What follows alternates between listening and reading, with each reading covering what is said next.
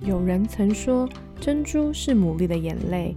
也许你的生命中也有许多的眼泪，但那终将成为美丽的珍珠。欢迎收听《非牡蛎的大小事》。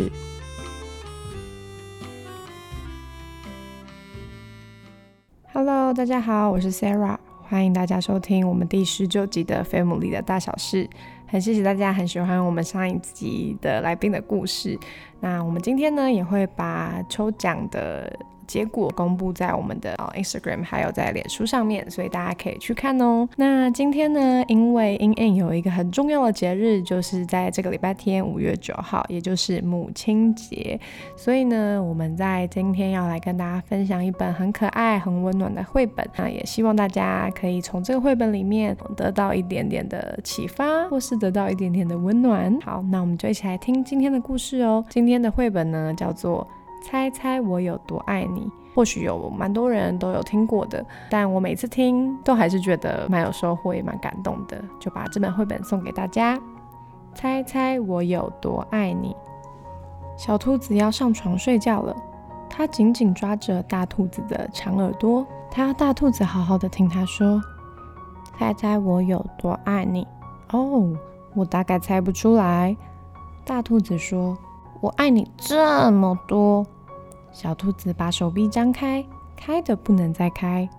大兔子有一双更长的手背，它张开来一比，说：“可是我爱你这么多。”小兔子想：“哼，这真的很多。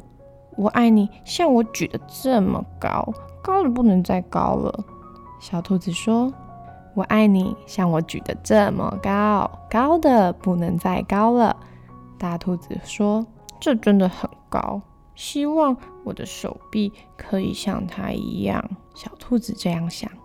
小兔子又有了一个好主意，它把脚顶在树干上，倒立起来了。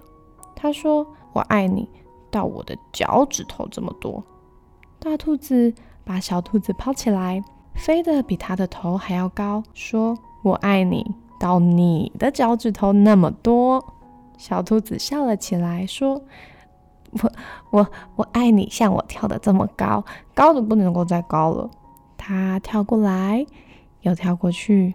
大兔子笑着说：“可是我爱你，像我跳的这么高，高的不能再高了。”它往上一跳，耳朵都碰到树枝了，跳得真高，真希望我也可以像它跳的一样高。小兔子想。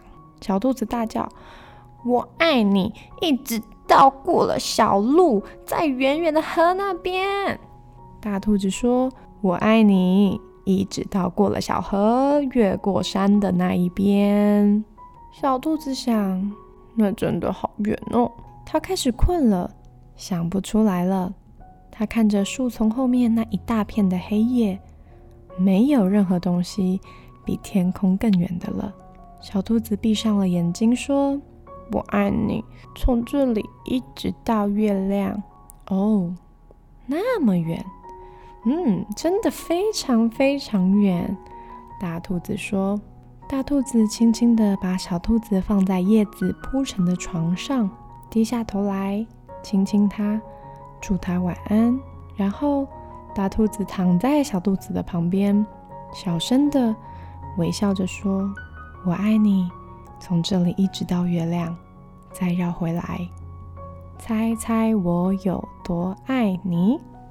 这本绘本非常的可爱，就是两个人在不断的相比，就是到底是谁爱谁比较多。那小兔子它已经用了它尽可能的方式来表达它满满的爱，但是大兔子总是可以更有办法的来回应小兔子。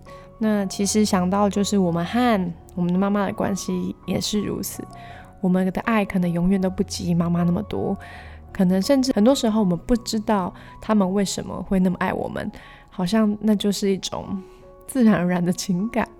但是每次读完这本绘本的时候，都还是很被提醒哇。